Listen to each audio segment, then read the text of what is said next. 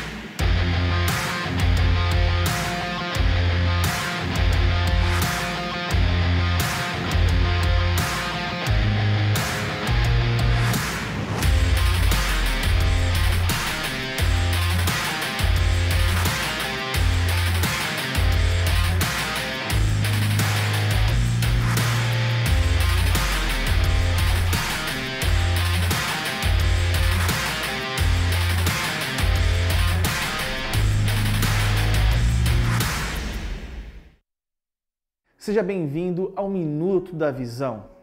Eu quero falar para você sobre cinco atos que todo discípulo, discipulador precisa ser, saber e fazer. Primeira coisa, envolvimento com a palavra. Jesus dizia: Se vós permanecerdes na minha palavra, verdadeiramente sereis meus discípulos. Discípulo é aquele que permanece na palavra de Deus, é aquele que vive intensamente e obedece aquilo que, que está escrito nas Escrituras. Segundo ato, Discípulo é aquele que dá vida pelos outros. Ou seja, nós seremos discípulos de Cristo a partir do momento quando nós damos a vida pelo nosso próximo, dê a vida pelo seu filho espiritual, aquela pessoa que o Senhor confiou sobre você, a sua célula, aquelas pessoas que estão sob o seu cuidado. Terceiro ato importante: discípulo é aquele que permanece diariamente em uma união frutífera aqui com Jesus. O texto é claro: está em mim e eu em vós com uma vara de si mesmo não pode dar fruto se não estiver na videira, assim também vós, se não estiveres em mim. Ou seja, primeira coisa que nós precisamos ter é profundidade com Jesus. Se eu tenho relacionamento com o meu, com meu Jesus, com certeza eu vou derramar isso sobre a vida dos meus filhos espirituais. O quarto ato, cultura da honra. Em Hebreus 3,17 diz: obedeçam seus líderes e submetam a autoridade deles. Eles cuidam de vocês como quem deve prestar contas. Então, honre a sua igreja, honre seu pastor, honre a sua rede, honre as pessoas que Deus colocou para cuidar de você e ensine isso aos seus filhos espirituais. O quinto e último ato, multiplique discípulos. Em Mateus 28, 18 em diante, diz que nós precisamos formar discípulos, porque multiplicar discípulos é o sério da grande comissão. A maneira mais rápida de ganharmos pessoas para Jesus é simplesmente formar discípulos, porque isso é um estilo de vida. Bom, este é o Minuto da Visão. Que Deus te abençoe.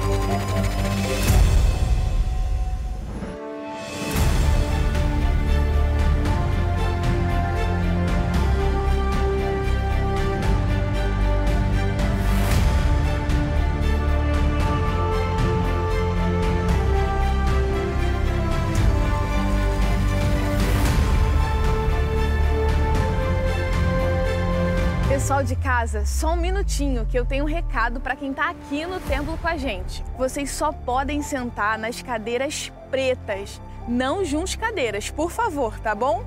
Agora sim, vamos celebrar juntos e tenha um domingo abençoado.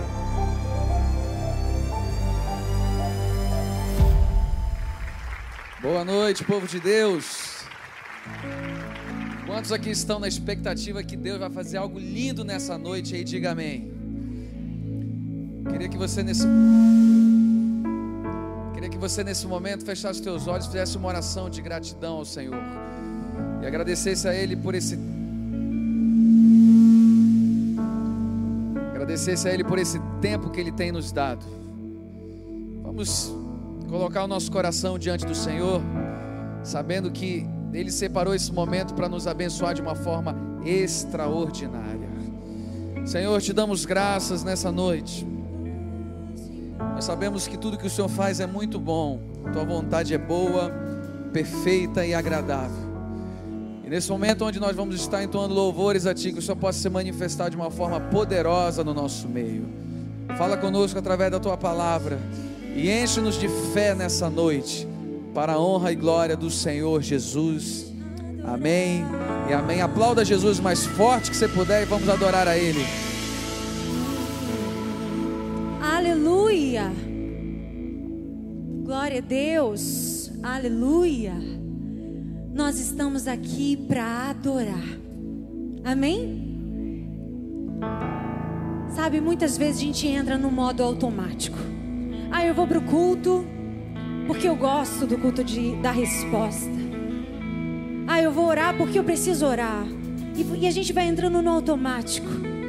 Mas hoje eu te convido a você fechar seus olhos aí no seu lugar. levantar as mãos para o céu, para o teu pai, para o dono dessa casa, o dono da sua vida, e dizer: Jesus, eu vim para te adorar, eu vim para me entregar, tu és tudo para mim. Eis-me aqui, eis-me aqui, eis-me aqui, Senhor. Fala para Ele o que você veio buscar essa noite. Ele é o teu Pai, Ele é o teu Deus, e Ele deseja receber a sua adoração. E não somente isso, Ele quer se revelar a você. Ele quer te dizer, filho, essa noite eu vou manifestar minha glória. Eu vou te encher do meu espírito. Eu vou te revestir da minha autoridade. Você não vai sair do mesmo jeito que entrou. Seja livre na presença do teu Deus. Sabe por quê? Na palavra diz que aonde o Espírito do Senhor está, aí há liberdade. Aleluia.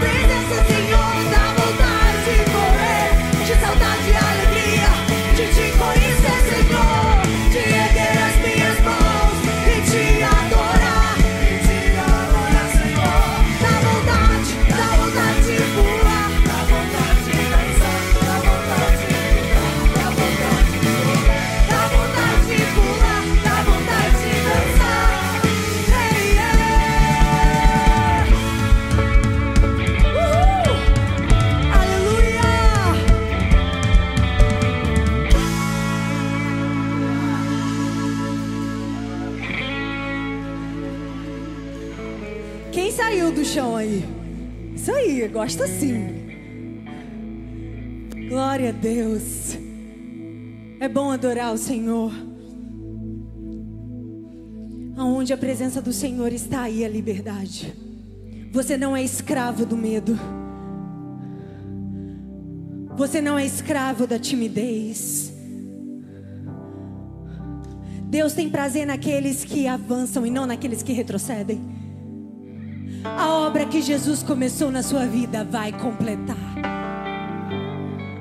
E sabe como você vence as suas guerras? Não é no teu grito, não é na tua força, não é com a tua vontade, não é gritando querendo corrigir o seu marido, não é a mulher querendo corrigir o marido gritando. Você vence as suas guerras com o joelho no chão, adorando. Assim, entrando na presença daquele que guerreia as tuas causas, aquele que guerreia a teu favor. Vamos cantar? É assim, é assim. Assim que eu luto minhas guerras. É assim, assim que eu luto minhas guerras.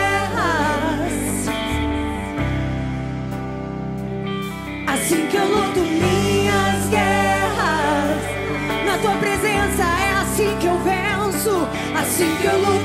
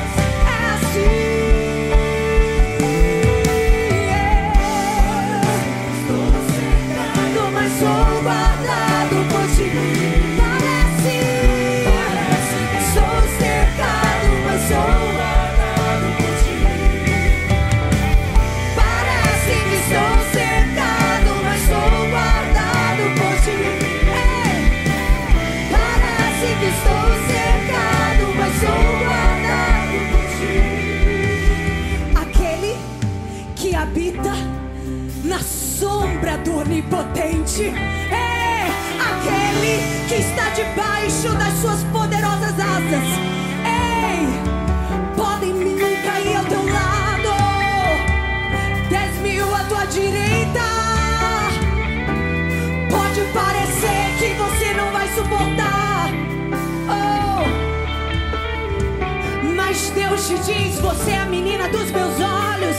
Ai de quem toca na menina dos meus olhos. Diz o Senhor, diz o Senhor: você está debaixo das minhas asas. Mil cairão ao teu lado, dez mil à tua direita. Mas você, você levante a mão. Parece, parece que sou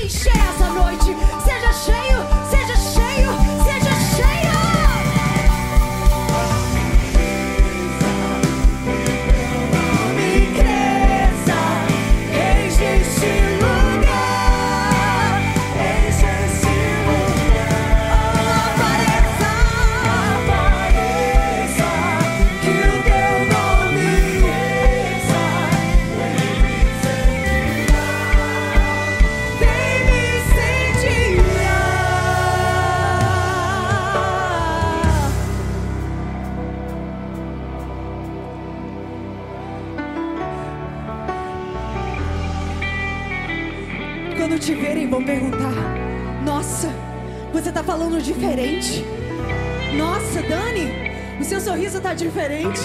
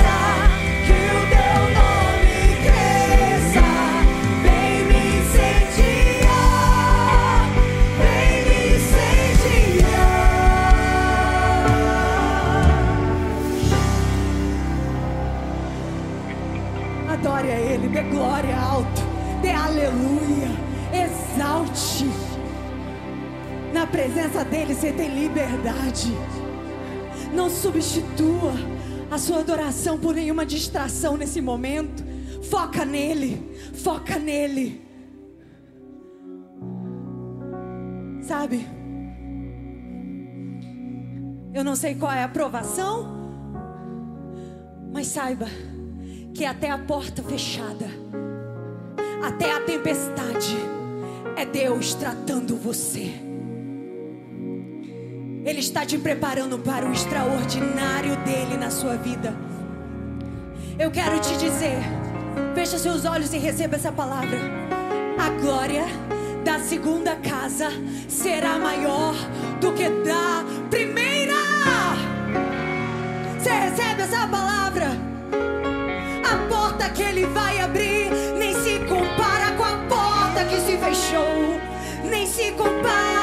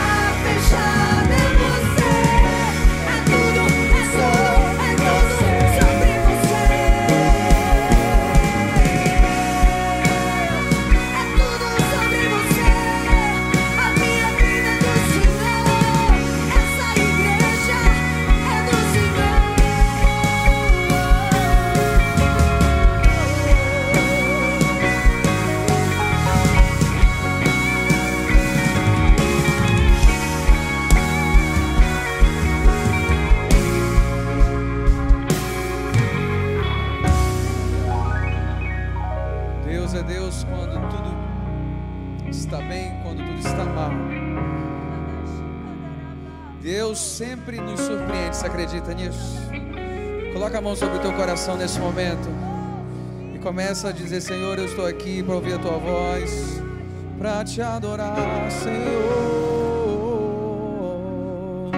Santo Deus, clamamos por ti.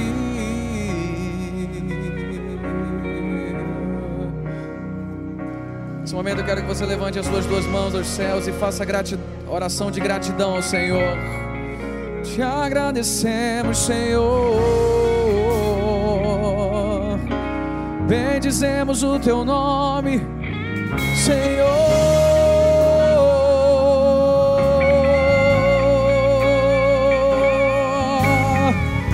Quando o Senhor fecha uma porta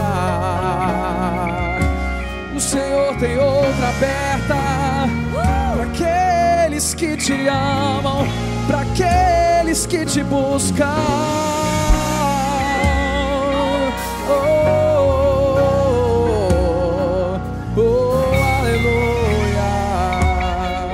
Somente agradeça ao Senhor, flor dos seus lábios, gratidão. Vem fluir nesse lugar, Senhor. Vem fluir nesse lugar, Senhor.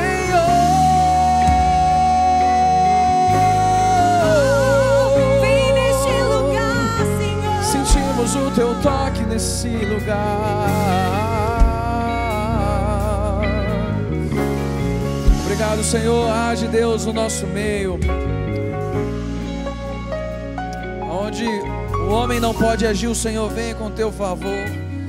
Nós te agradecemos, Deus, pela vida da Andréia, Deus, que já está um mês ali naquele hospital e as palavras dos médicos só foram uma: ela é um milagre para estar aqui hoje. E se for Deus a tua vontade, Senhor, visita agora a Andréia e tira ela desse hospital, Senhor, e que ela possa estar aqui para testemunhar que o Senhor é poderoso para fazer infinitamente mais, mais, mais e mais. Se alguém, Deus, enfermo, estende as tuas mãos, Deus poderosa, e age nesse lugar, como podemos te sentir. No nome precioso de Jesus. Amém. Pode aplaudir bem forte o nome de Jesus.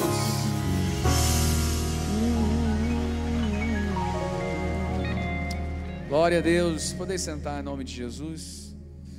Queria que ficasse em pé apenas quem está vindo pela primeira vez aqui na Igreja Atitude. Quero conhecer você. Alguém?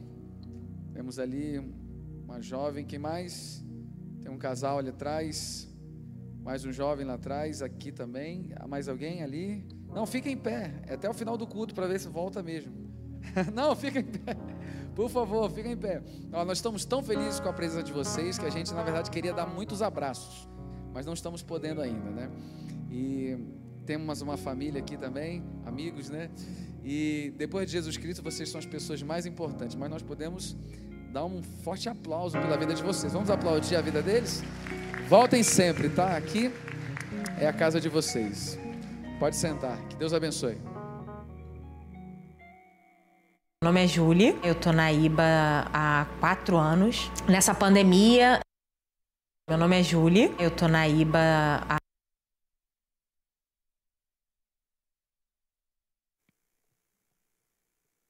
Meu nome é Julie, eu tô na IBA há quatro anos.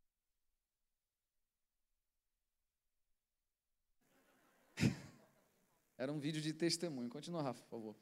É, esse é o momento, queridos, que nós vamos é, dedicar ao Senhor os nossos bens. Nós vamos continuar ofertando. Quando a gente fala de adoração, a gente, muitas pessoas acham que é a, é a música, né? Eu também não posso afirmar que a música não é adoração. Música é uma das formas de adorar, né? Você usa as canções a Bíblia diz que Deus habita no meio dos louvores e a palavra louvor significa enaltecer. E eu posso usar a música para enaltecer e glorificar a Jesus. Mas o que eu quero dizer para você é que o ato de ofertar, botar a mão no bolso, entregar, devolver o dízimo e dar uma oferta também é adoração, porque ele é um desapego. O verdadeiro adorador, ele não está se importando com ele, sim com o Senhor. O quanto ele vai ofertar, o quanto ele vai adorar ao Senhor. Quando Deus na Bíblia pede Isaac para Abraão, ele não queria o filho dele. Para que Deus queria o Isaac? Para que? Para nada. Queria o coração de Abraão. Você acha mesmo que Deus quer o seu dinheiro? Não. Deus quer o teu coração. Vamos lembrar lá do Gênesis, lá do início?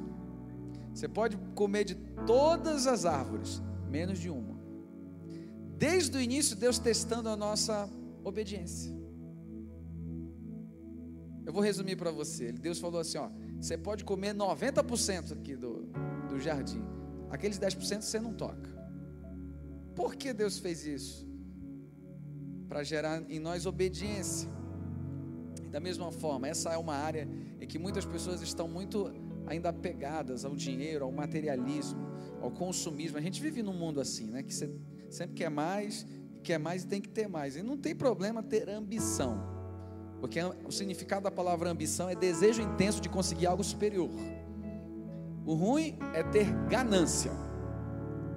Aí está o problema. Então, se a sua ambição é sempre ganhar dinheiro, mas o seu dinheiro abençoa o reino de Deus, abençoa famílias, abençoa as pessoas que estão ao seu redor, Deus sempre vai te dar mais.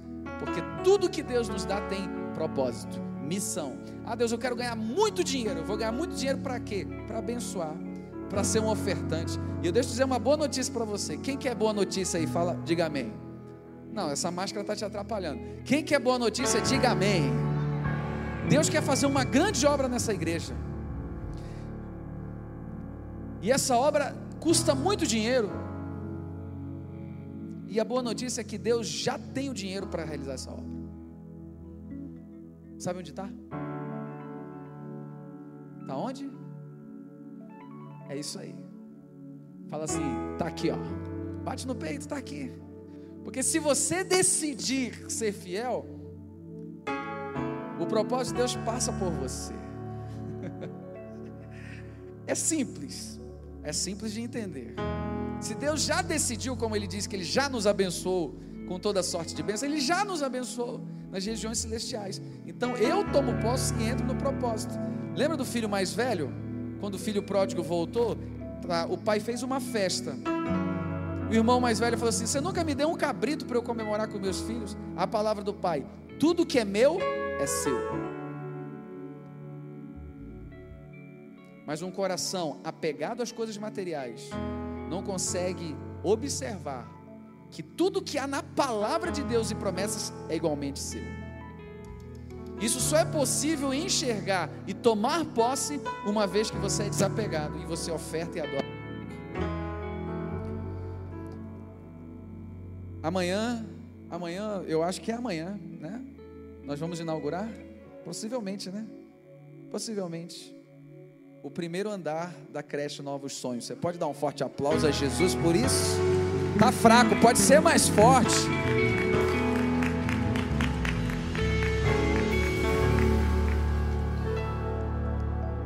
É o povo de Deus que decidiu se unir. É o poder da, da, concordância. Nós concordamos que nós vamos levantar uma creche. Ah, mas é milhões. Mas nós concordamos. É o poder da concordância. Você lembra quando o povo disse assim: Nós vamos nos unir, nós vamos construir uma torre, nós vamos chegar ao céu. O que, que Deus teve que fazer? Confundir a língua deles, porque eles decidiram fazer uma torre que ia chegar ao céu e eles iam conseguir, porque eles tinham concordado com aquilo. Aí teve que confundir. Se nós concordarmos que Deus já decidiu fazer uma grande obra nessa igreja, e quando eu falo igreja, eu não falo instituição, eu falo você, igreja, você faz parte disso. De alcançar o perdido, de alcançar pessoas que nunca seriam alcançadas pelo Evangelho, mas através dos recursos e das obras sociais que essa igreja tem feito, serão alcançados. Se nós concordarmos, vai ser feita uma grande obra. Então, queridos, com alegria, não é com peso, não é com depressão, não é com dúvidas, não, é com fé. Deus age não ao desespero, não à barganha, e não eu vou dar e vou receber, que aqui não é bolsa de valores, aqui é a casa de Deus. E se o teu coração for desapegado e generoso, existe promessas. A Bíblia diz: a alma generosa prosperará. É a Bíblia que diz. Se você acredita na palavra de Deus, faça um teste. Devolva o dízimo, 10% daquilo que Deus tem te dado. Oferta é um ato de fé. Fé, Hebreus capítulo 11, versículo 1, é a certeza das coisas que se esperam. Convicção de fatos que não se vê. Você não está vendo ainda, mas pela fé você já contempla. É pela fé, irmãos. É pela fé que essa igreja existe. É pela fé que muitas coisas estão acontecendo. É pela fé que no momento de pandemia a igreja se reinventou. É pela fé que no momento de crise econômica nós vamos inaugurar o primeiro andar da creche Novos Sonhos. É pela fé. E o nome disso não é, é mega gestão de, de homens, não. Isso aqui é poder de Deus que capacita homens também para fazer.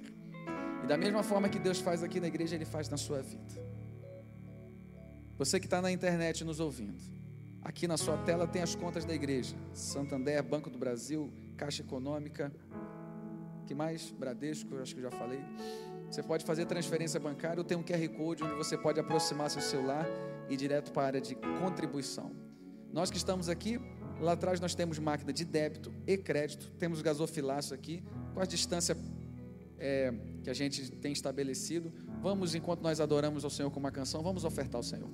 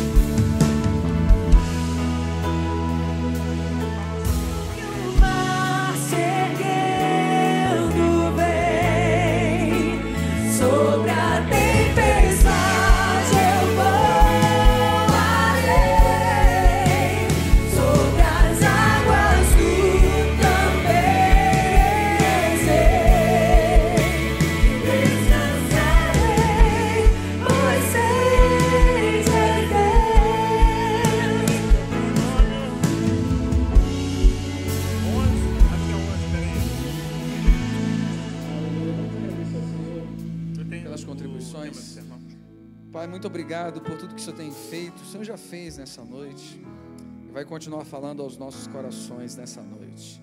Abençoa, Deus, cada um que generosamente chegou diante do teu altar para contribuir, devolver o dízimo, trazer uma oferta. Abre portas, Deus, faz aquilo que o Senhor não fez e se revela como Deus poderoso e provedor. Abençoa aqueles que hoje não puderam dar, mas que muito em breve tenham esse privilégio de poder ofertar na tua casa. Te agradecemos por tudo que o Senhor tem feito e vai continuar fazendo em nosso meio, em nome de Jesus. Amém e amém. Vamos ouvir a palavra, né, irmãos? Que a, fala aos nossos corações. Queria chamar o pastor Caio. Vamos receber o pastor Caio com palmas para Jesus. E que você esteja atento ao que Deus vai fazer nessa noite. Amém? Boa noite.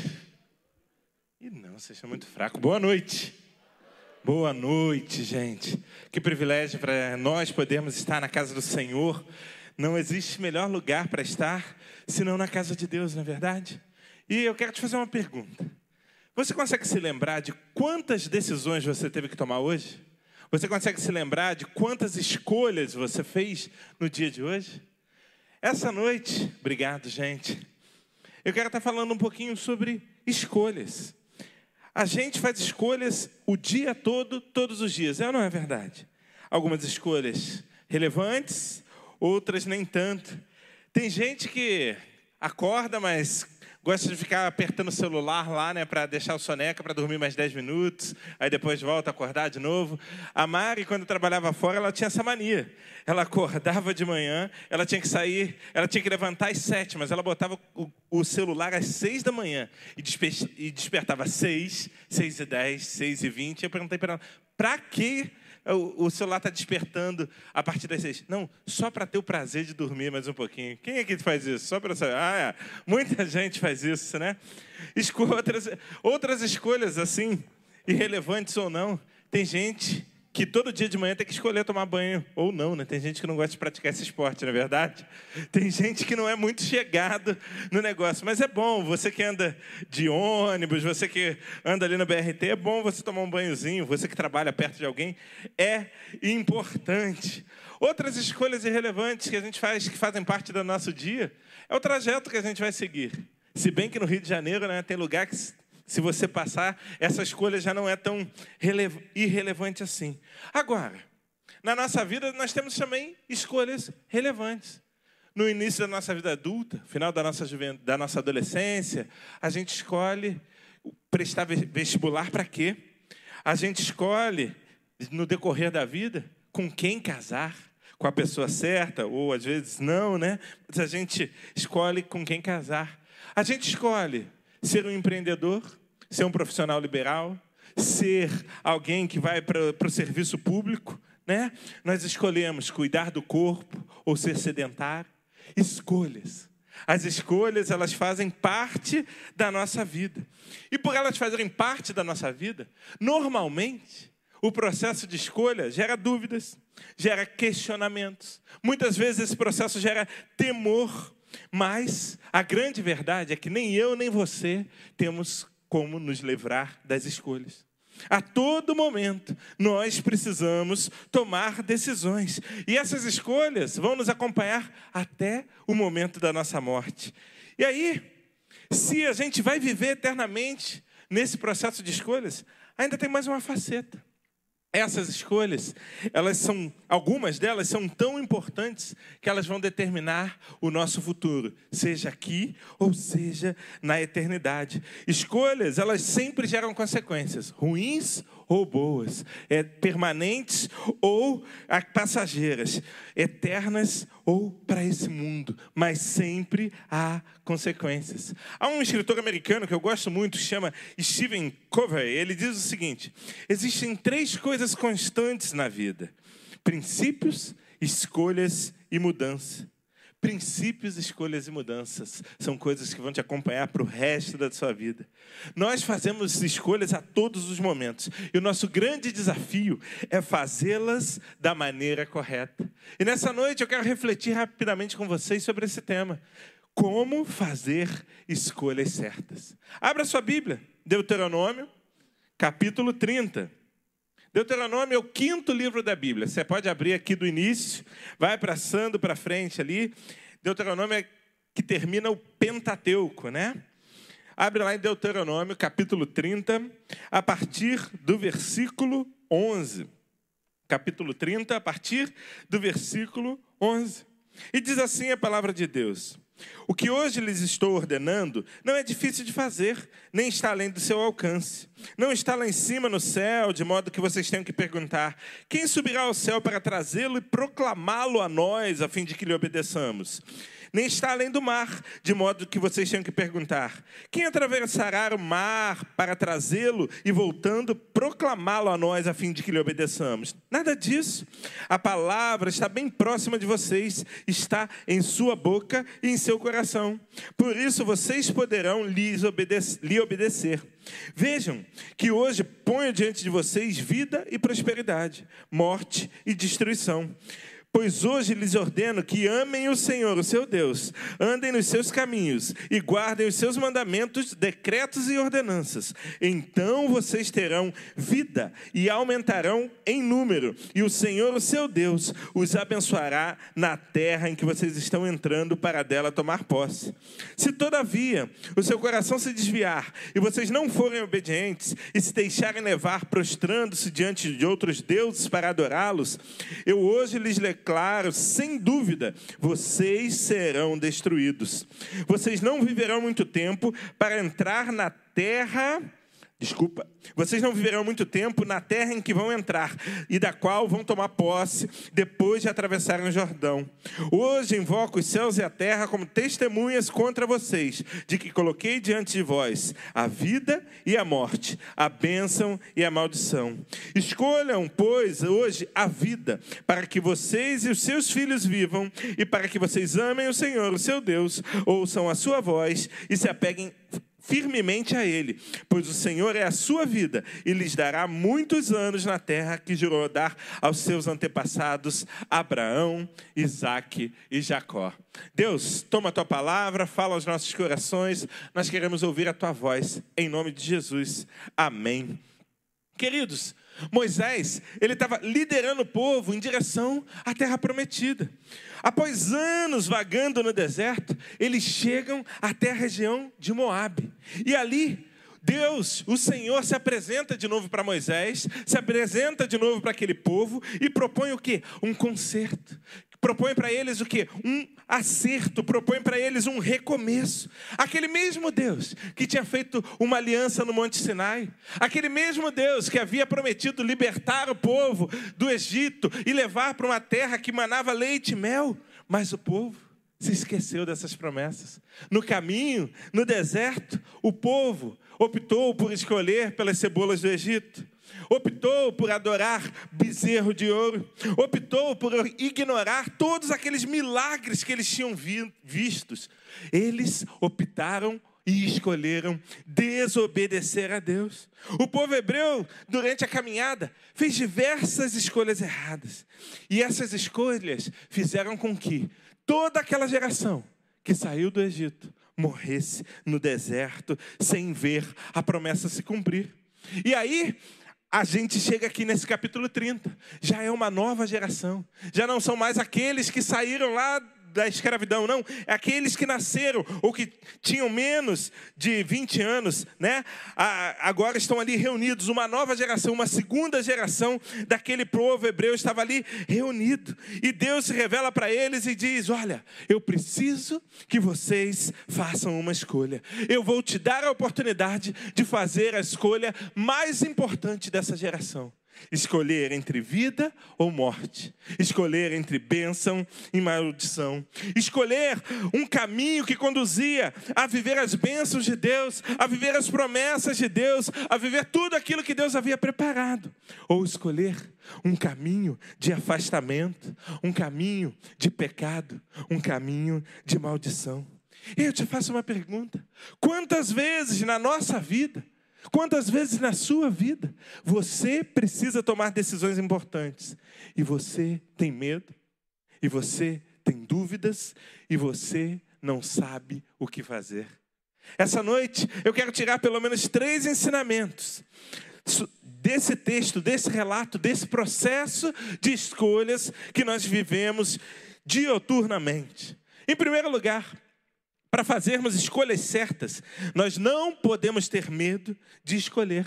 É, nós não podemos ter medo de escolher. Olha lá no versículo 15. Veja que hoje põe diante de vocês vida e prosperidade, ou morte e destruição.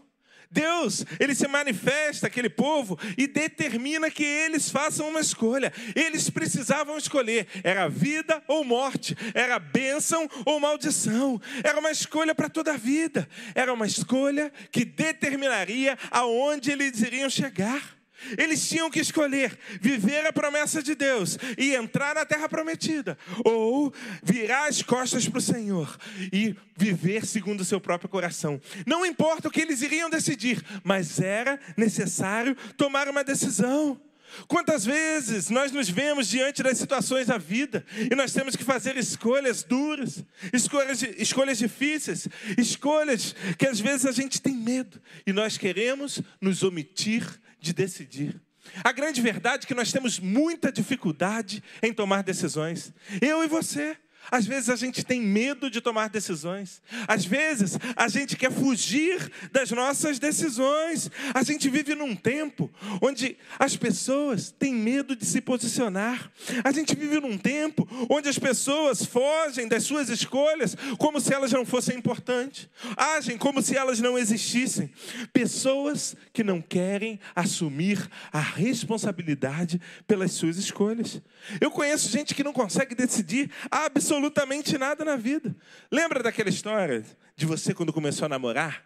Você e seu namorado aí na sua adolescência, aí ele ligava, você ficava, ou ela ligava, você ficava toda feliz, né? Aí, na, na minha época, era aquele telefone de fio, né? Que a gente girava, né? Quem é dessa época aqui? Levanta, né? Ih, pouca gente, eu tô ficando velho mesmo, né? Tem mais gente aí que é dessa época. E aí começava a falar, e aí teu pai começava a gritar de lá, desliga esse telefone. Está demorando muito. E aí você virava para o seu, telefone, seu namorado, para sua namorada, e dizia assim: tá bom, vamos desligar. Ah, desliga você primeiro. Não, desliga você. Eu vou desligar se você desligar, né? Gente, no namoro, isso é muito bonito, mas e na vida real? A gente não pode agir dessa maneira. Na vida real, nós precisamos escolher, nós precisamos tomar decisões e assumir os riscos da nossa, das nossas decisões. Eu conheço gente que não consegue escolher absolutamente nada. Eu tenho um discípulo que ele começou a caminhar aqui conosco e ele levou cinco meses para decidir vir congregar nessa igreja. Só que tem um porém. Toda quarta-feira ele vinha aqui. E ele passava a tarde toda aqui na igreja, conversava com a líder do Ministério Infantil, o líder de oração, o líder da administração. Ele quis conhecer tudo. No final, a filha já sabia que ele tinha que mudar para cá, a esposa já sabia que ele tinha que vir congregar aqui, mas ele sentia o quê? Medo. Quantas vezes eu já vi pessoas desempregadas que passaram num processo seletivo, que eram capazes de assumir aquela vaga, mas tiveram medo e por isso não foram. Eu já vi isso acontecer. Já vi empresários bem-sucedidos que construíram um patrimônio, fortaleceram uma empresa, mas de repente eles começaram a tomar escolhas erradas. E essas escolhas erradas fizeram com que tudo aquilo que ele construiu começasse a sair pelo ralo, começasse a sair por água abaixo. E aí, diante desse processo, ele passa passa a ter medo de fazer escolhas. Ele já não consegue mais fazer escolhas certas. Gente, nós não podemos me ter medo de fazer escolhas. Nós precisamos entender que o processo de escolhas é algo natural, que é algo que vai nos acompanhar. Sabe qual é o problema? É que a gente acha que as escolhas são o fim do processo. Não.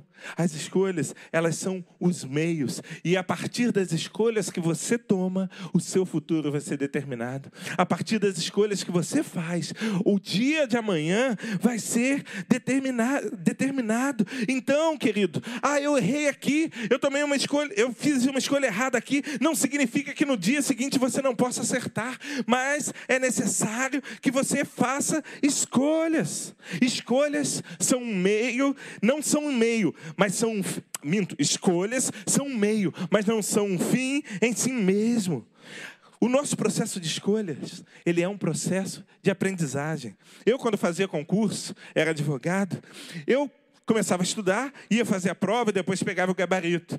E depois que eu via as questões que eu tinha errado, o que, que eu começava a fazer? Me dedicava para estudar aquela matéria que eu tinha errado e não errar ali novamente. Por quê? Porque eu sabia que se eu me preparasse, se eu aprofundasse o estudo daquelas questões, eu não iria errar novamente. Mas eu não podia ter medo de me aprofundar. O fato de eu ter errado até aqui o fato de você ter errado até aqui, o fato de nós fazermos algumas escolhas erradas na nossa vida, não significam que nós precisamos permanecer nos nossos erros. Escolhas erradas, elas fazem parte de um processo de aprendizagem que nos ensinam a não errar novamente. Você precisa olhar para a tua vida, olhar para trás, avaliar onde você errou e escolher acertar a partir de agora. Você não foi feito para permanecer no erro. Mas, em segundo lugar, escolhas certas sempre são guiadas por princípios. Versículo 16, você vai ver lá uma série de princípios que Deus colocou para o povo para que eles pudessem tomar a sua decisão. Ele, Deus disse lá: olha só, andem nos meus caminhos, guardem os meus mandamentos, decretos e ordenanças, e se vocês fizerem isso, vocês serão abençoados. Gente, quando a gente para para ver, Toda vez que o povo hebreu decidiu algo, guiado pelos desejos do seu coração, sem observar os princípios que Deus havia colocado para ele, deu ruim. Sempre que isso aconteceu, o povo pecou. Sempre que isso aconteceu, eles se afastaram da presença de Deus. E aí, no versículo 16, Moisés, falando com aquela segunda geração, traz para o povo princípios indispensáveis para que eles fizessem a escolha certa. Olha, para vocês viverem o caminho de bênção, o caminho de vitória, é necessário que vocês amem o Senhor. É necessário que vocês andem e guardem os meus mandamentos, que vocês andem nos meus caminhos, e só assim vocês terão vida. Agora, veja uma coisa: esses princípios não eram algo novo. Deus já havia colocado isso desde a antiguidade. E esses princípios eram para ter sido passados de pai para filho. Só que, no processo de escolha, Muitas vezes o povo se esquecia desses princípios. Havia uma promessa para o povo hebreu, aquele povo que havia vivido como escravo no Egito, mas foi liberto milagrosamente, viu sinais e maravilhas acontecendo, viu o mar vermelho se abrindo, viu tanto poder de Deus na sua libertação. Eles se esqueceram das promessas do Senhor.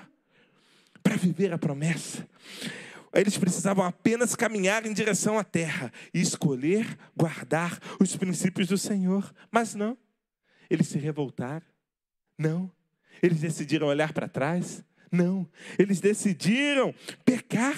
E aí, quando você vê lá em número 14, ele, a rebelião era tão grande que o povo se levanta, reúne um grupo e diz assim: Olha, vamos levantar um novo líder, porque Moisés não está com nada. Esse novo líder vai levar a gente de volta para o Egito. O povo quis voltar para a condição de escravo. E aí, porque o povo fez escolhas erradas no deserto, fez escolhas sem serem guiadas por princípios do, da palavra, toda aquela geração morreu ali. O povo se esqueceu dos princípios do Senhor e fez a pior escolha da sua vida. Agora, na nossa vida. Quantas vezes nós abrimos mãos, abrimos mão dos princípios do Senhor e agimos e decidimos guiados por emoção, guiados por ganância, guiados por, por interesse, guiados por qualquer coisa, senão pelos princípios da palavra. Existe um pastor americano chamado Jack Riles, e ele diz o seguinte: guie-se por princípios e tome as suas decisões. Gente, é tanta escolha errada. É tanta gente escolhendo errado, é tanta decisão que a gente toma sem se importar com aquilo que Deus pensa. E aí, gente que se diz cristão, que vem à igreja, que está aqui no culto, que vai na célula, mas não ora antes de tomar uma decisão, que não conversa com a sua esposa, com a sua família, que não jejua, que não se consagra, sabe? É gente recebendo propina, guardando na cueca e orando, pedindo para Deus abençoar. Misericórdia, essa escolha sem princípio.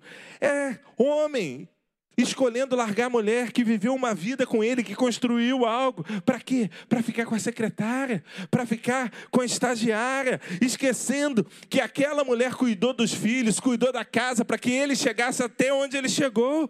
E aí, ainda quer justificar.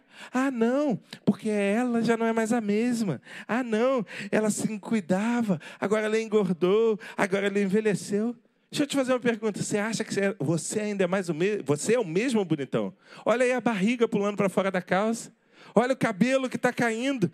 Olha, você está achando que você é o quê? O Brad Pitt brasileiro, só porque a novinha olhou, olhou para você e falou: Ah, você é lindão. Deixa de ser bobo. Ela está interessada no seu dinheiro. Ela não está interessada em você. Escolha por princípios. Deus te fez para ficar casado com a mulher da sua juventude. E nós, como igreja, não aceitamos o divórcio. Ah, pastor, mas eu passei por um divórcio. Se você passou por um divórcio, você sabe o que é isso. Você sabe o quanto isso é doloroso. Mas graças a Deus nós estamos no tempo da graça. E a graça de Deus tem poder para restaurar todas as coisas. Mas se Deus derramou graça sobre você, hoje você tem a oportunidade de não errar de novo. Hoje você tem a oportunidade de não escolher mal de novo e não ter que viver assim, passar por esse momento tão doloroso, tão doloroso outra vez. Gente, eu tenho um amigo que passou num concurso uma certa vez, e aí, quando ele chegou para tomar posse, os seus colegas falaram: Olha, aqui é assim, toda sexta-feira a gente recebe dinheiro tal, que é o dinheiro da propina. E ele falou: Não, eu sou cristão, eu não vou receber esse dinheiro. E eles, não, olha, se você não receber esse dinheiro, a gente vai ter a certeza que se alguém denunciar a gente, foi você. E ele dizia, não, eu não vou, eu não vou desagradar o meu Deus, eu não vou abrir mão dos meus princípios. E a coisa foi tão dura, tão dura, que ele teve que pedir exoneração. Ele entregou aquele cargo. Sabe o que, que aconteceu? Nove meses depois, ele passou num outro concurso. Hoje ele é superintendente de uma grande empresa estatal para a glória do Senhor. Mas por quê? Porque ele guardou princípios. Quando nós não abrimos mão dos princípios do Senhor no nosso processo de escolha, tudo aquilo que parece perda é convertido em bênção. Você perdeu um contrato por não pagar propina, Deus vai te dar contratos ainda melhores. Você saiu de um emprego para não entrar no esquema, Deus vai te dar uma carreira profissional abençoadíssima. Você abriu mão de um relacionamento que não agradava a Deus, se prepare, porque Deus vai te abençoar. Mas guarde princípios. Faça escolhas sábias, baseadas nos princípios do Senhor. Acolha o alerta de Steve Beckman. Você faz as suas escolhas e as suas escolhas fazem você. Sim, querido. Você é fruto das suas escolhas. Ah, pastor, onde está isso na Bíblia? Ela te dá um monte de exemplos. Ela te dá vários exemplos. José, ele decidiu, ele escolheu não se deitar com a mulher de Potifar. E ele se tornou o, o governador do Egito. Daniel, ele decidiu não se contaminar com as iguarias do rei. E ele se tornou assessor direto de dois reis, de três reis. Moisés, ele fez escolhas certas, baseadas em princípios, e ele foi eleito por Deus como líder do povo para levar aquele povo até a terra prometida. Olha o que, que diz Hebreus 11, de 24 a 26. Pela fé, Moisés, já adulto, se recusou, ele escolheu, se recusou ser chamado de filho da filha do Faraó preferindo ser maltratado com o povo de Deus, a desfrutar dos prazeres do pecado durante algum tempo. Por amor de Cristo, considerou a desonra a riqueza maior do que os tesouros do Egito, porque contemplava a sua recompensa. Queridos, Moisés escolheu largar a filha, a, largar a vida de neto de Faraó para cumprir os propósitos do Senhor. E eu te pergunto, será que as suas escolhas de vida têm sido guiadas por princípios? Será que você busca em Deus orientação antes de tomar uma escolha? Ou será que a força que move o seu coração são seus interesses pessoais? Será que a força que move o seu coração é um desejo de sucesso? Será que a força que move o seu coração é uma vontade de enriquecer? Qual é a base das suas escolhas? As suas escolhas têm te levado a qual caminho? Faça escolhas guiadas por princípios e atraia a bênção de Deus para a sua vida. Mas em terceiro e último lugar, escolhas certas envolvem responsabilidades e consequências. Versículo 19 e 20 Invoco os céus e a terra como testemunhas contra vós, de que coloquei diante de vocês a vida e a morte, a bênção e a maldição. Agora, pois, escolham a vida, para que seus filhos vivam e para que vocês amem o Senhor, o seu Deus, ouçam a sua voz e se apeguem firmemente a Ele. Quando a gente para para estudar com um pouco mais de cuidado esse texto que nós estamos lendo e estudando essa noite, salta aos olhos que a escolha certa envolveria responsabilidades e resultados. Ao escolher o Senhor, o povo teria a responsabilidade de amar o Senhor, de ouvir a sua voz, de se apegar firmemente a Ele. O povo precisaria viver intimamente um relacionamento com Deus. E quando eles assumissem essa responsabilidade, isso iria atrair bênção, isso iria gerar vida, isso iria dar muitos anos para aquele povo desfrutar da terra prometida. Para fazer a escolha certa, você, eu, nós não podemos ser neutros, nós temos que ter a responsabilidade de nos posicionar. Mas sabe o que, que acontece? Tem muita gente aqui, ó, dentro da igreja, que crê no destino. Ah, porque se aconteceu isso, foi porque estava escrito nas estrelas. Ah, porque se foi desse jeito, é porque era para ser. As pessoas creem que se deu errado é porque é o destino, mas também se deu certo, também era o destino. Eles creem nessa lenda urbana que foi criada aí, mas William J. Bryan, ele diz o seguinte: destino não é uma questão de sorte, mas é uma questão de escolha. Não é uma coisa que se espera, mas é uma coisa que se busca. Escolher baseado no destino é escolher baseado no nada. Você precisa assumir as responsabilidades da sua escolha. Deus, Ele já te deu todas as ferramentas que você precisa para fazer as escolhas certas. Tudo aquilo que você precisa para escolher de maneira correta, Deus já te deu. Está no seu coração, está na palavra, está aonde Deus se revela na sua vida. Só que tem gente que vive a vida como Alice no País das Maravilhas. Tem uma cena nesse filme que Alice ela vem andando e aí ela chegou a uma encruzilhada com dois caminhos. E cada um dos caminhos levava a uma direção oposta. E ela olha para o gato risonho e pergunta a ele: Qual caminho eu devo seguir?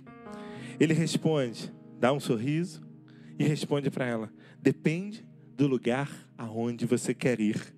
Se você não sabe para onde você quer ir, querido, não importa qual o caminho você vai seguir. Só que você, querido, não é Alice no País das Maravilhas. Você é filho, é filha de Deus. Você é príncipe e princesa do Senhor. E Deus já te revelou tudo aquilo que Ele quer fazer na sua vida. Ele já te revelou aonde Ele quer que você chegue. Ele já está preparando o caminho para que você tenha vida, para que você desfrute da bênção do Senhor, para que você faça escolhas certas mas você precisa fazer as suas escolhas. E lembrando que ao escolher, com toda escolha, vem as responsabilidades. Responsabilidades são de suma importância. Porque se você escolhe errado, você começa a se afastar da presença do Senhor. Se você toma uma decisão errada, ela vai sempre te levar para longe do propósito de Deus. Se você toma uma decisão sem ouvir a voz de Deus, certamente ela vai te direcionar num caminho que não é aquele que Deus preparou. Foi assim com o povo hebreu, a geração do deserto, a geração do Egito, escolheu as cebolas e morreu no deserto. Mas a geração da terra prometida escolheu a Deus e viveu a sua promessa.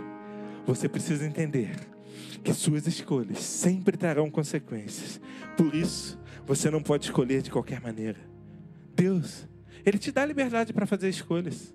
Lembra lá de Eva no jardim do Éden? A serpente chega, Deus já tinha dado o alerta e ela consegue seduzir Eva e falar: Olha, Deus não quer que você coma desse fruto, porque esse fruto te fará igual a ele. E ela escolhe comer daquele fruto que Deus havia determinado que ela não comesse. Deus sempre te dá liberdade para fazer as suas escolhas, mas Ele nunca te deixa enganado do caminho correto ao seguir. Salmo 25, 12 diz: Qual é o homem que teme ao Senhor? Ele o ensinará o caminho que deve escolher. Deus sempre vai te ensinar o caminho que você deve escolher. A trajetória da sua vida é determinada pelas escolhas que você fez. Escolhas corretas sempre vão te levar para um caminho de bênção, da mesma maneira que escolhas erradas vão sempre te levar para um caminho de morte. O que você vive hoje é reflexo das escolhas que você fez na sua vida, do seu processo de escolhas. E eu não sei como é que você chegou até aqui, mas o que eu sei é que se você acertou mais do que errou. Glória a Deus por isso, porque você ouviu a voz de Deus. Agora, se você vem em um caminho de erro, e de erro, e de mais erro, Deus te trouxe aqui essa noite para te dizer que há uma segunda chance, há uma possibilidade de recomeço. Ele sonha contigo, ele quer te abençoar, mas você precisa tomar escolhas corretas. Curva a sua cabeça.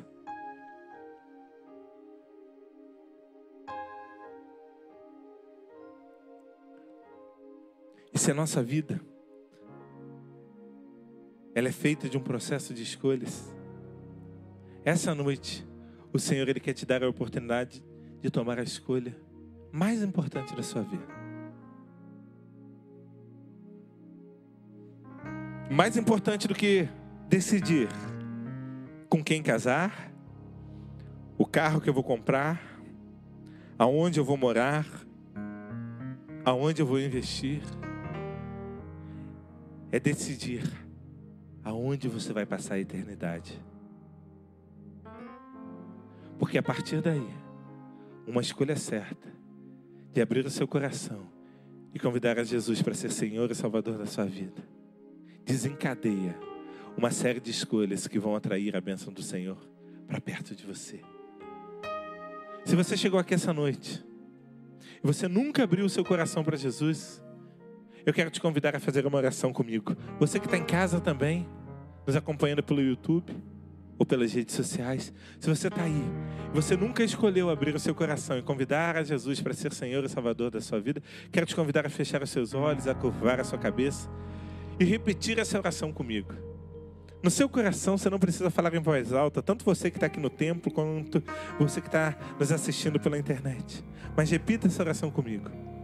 Senhor Deus, eu abro o meu coração e eu te convido para ser Senhor e Salvador da minha vida. Eu escolho andar contigo e te peço que o Senhor me guie em todo o processo de escolhas que eu terei de enfrentar na minha vida. Que todas as minhas escolhas sejam escolhas de bênção, sejam escolhas de vida sejam escolhas de acordo com a tua vontade. Em nome de Jesus. Amém e amém. Ainda de olhos fechados, eu quero perguntar: alguém aqui no templo essa noite que fez essa oração comigo, levante uma de suas mãos. Alguém, eu quero saber se alguém repetiu essa oração comigo. Convida, Deus te abençoe, convidando a Jesus para entrar no seu coração. Há mais alguém? Deus te abençoe, Deus abençoe, Deus abençoe, Deus abençoe, Deus abençoe lá atrás, Deus te abençoe, Deus te abençoe. Há mais alguém? Levante uma de suas mãos. Eu quero orar pela. Deus te abençoe aqui na frente. Eu quero te pedir um favor. Você que levantou a sua mão, fica de pé no seu lugar. Eu quero orar por você. Todos vocês que levantaram, Deus abençoe aqui, ó, na frente também. Fica de pé no seu lugar. Nós temos alguns alguns líderes, alguns conselheiros aqui que vão estar orando pela vida de vocês. Eu preciso, líderes de célula, homens, mulheres, pastores que estiverem aqui, eu preciso da ajuda de vocês agora. Diversas pessoas aqui levantaram. Você que já é membro da nossa igreja também, vem até aqui, ó. Pega um kitzinho aqui e vai orar com uma pessoa, por favor. E você que está em casa, se você fez essa oração comigo, tem aqui um WhatsApp. Manda um WhatsApp pra gente. A gente quer te conhecer. Escolher a Deus é a melhor escolha que você faz na sua vida. A gente vai cantar uma canção. Enquanto a gente canta essa canção, manda um WhatsApp para nós. Você que está aqui no templo, um conselheiro vai te procurar e ele vai orar pela sua vida.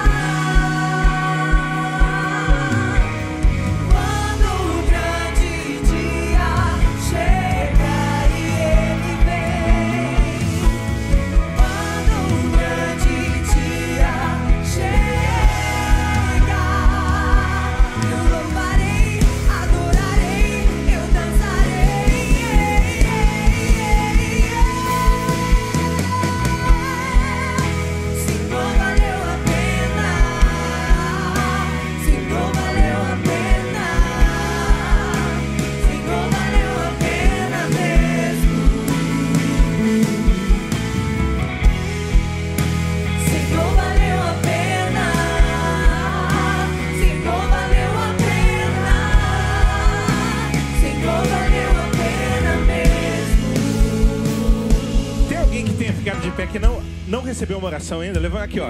Por favor, preciso de duas mulheres aqui, por favor. Preciso que, ó, os membros da igreja me ajudem aqui. Mais alguém que não recebeu uma oração ainda, levante a mão aqui, só para para eu saber. Há mais alguém que ainda não? Lá atrás, ó, lá atrás, um homem lá atrás, ó. Por favor. Me ajuda aí, líderes de célula, por favor, pastores, me ajudem. Hoje você fez a escolha mais importante da sua vida. Abrir o seu coração para Jesus e convidá-lo para ser Senhor e Salvador da sua vida é algo que vai te abençoar não apenas para a vida hoje, mas para toda a eternidade. E eu vou orar te abençoando nesse momento. Vamos orar e Deus, muito obrigado porque é noite de salvação. Muito obrigado, Senhor, porque apesar de tudo, o Senhor se manifesta em meio aos louvores. O Senhor tem prazer na comunhão dos santos e o Senhor se revelou, Deus, de maneira poderosa a vida de cada um desses que abriu o seu coração essa noite. E eu quero te pedir, ó Deus, perdoa os pecados, escreve o nome deles no livro da vida e traz a salvação. E que a partir de agora, para toda a eternidade, eles possam escolher, sempre guiados pelo Espírito Santo de Deus. Espírito Santo de Deus, vem, sela, traz o teu selo, derrama dons e que eles sejam abençoados para a glória do teu nome. Ó Deus, obrigado, porque hoje é dia de festa no céu. E nós te agradecemos em nome de Jesus. Amém. E amém. Fica de pé no seu lugar.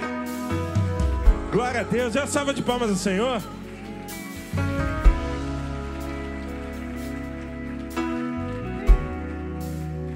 Hoje é quarta-feira, meio da semana. Deus ainda pode falar contigo. Deus ainda pode te abençoar. Deus ainda pode fazer aquele milagre que você precisa. E eu quero te convidar a orar comigo agora, clamando que o seu resto de semana seja abençoado por Deus. Levante uma de suas mãos e repita assim comigo: Senhor Jesus, eu ab... Senhor Jesus, que essa semana seja abençoada, cheia da tua presença, que eu possa te buscar, ler a tua palavra e que o Senhor se revele a mim me abençoe, traga o meu milagre, a resposta que eu preciso. Eu creio que eu vou ver a tua face.